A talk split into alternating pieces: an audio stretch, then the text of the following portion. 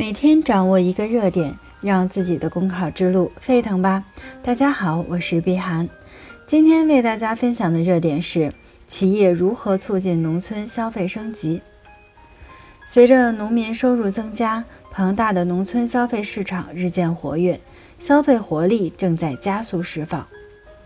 然而，与农民强烈的消费愿望相比，农村消费升级还有不少梗阻。一、消费设施仍不够完善，农村地区物流覆盖率不高，电商服务点少，配送时间长，甚至一些农村区域不支持配送，运费比城市贵。二、消费环境仍不尽如人意，不少农村商超存在商品类型少、品质差、假冒伪劣等问题，甚至存在销售国家禁售商品的情况。三、消费维权仍有不少困难，在农村遇到消费纠纷时，因其程序繁琐、维权成本高等原因，不少人会被迫放弃维权。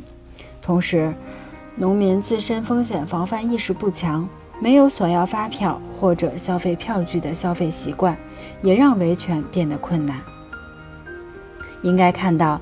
农村消费中存在的短板，恰恰是商家开拓农村市场的跳板。因此，企业在关注城市消费的同时，千万不能忽视农村消费蕴藏的巨大商机。一方面，努力开发符合农民需求、具有农村消费特点的高人气商品；另一方面，还要推出接地气的农村社区服务。通过新的供应体系重塑农村消费市场和农民消费习惯。此外，不妨通过发掘农业农村的休闲观光、健康养老等多种功能和多重价值，通过资源的整合和增值，增强地方特色产品竞争力，形成新的市场热点。好啦，今天的热点分享就到这里，感谢您的收听。想获得文字版内容，请关注公众号“公考提分营”。我们下期再见。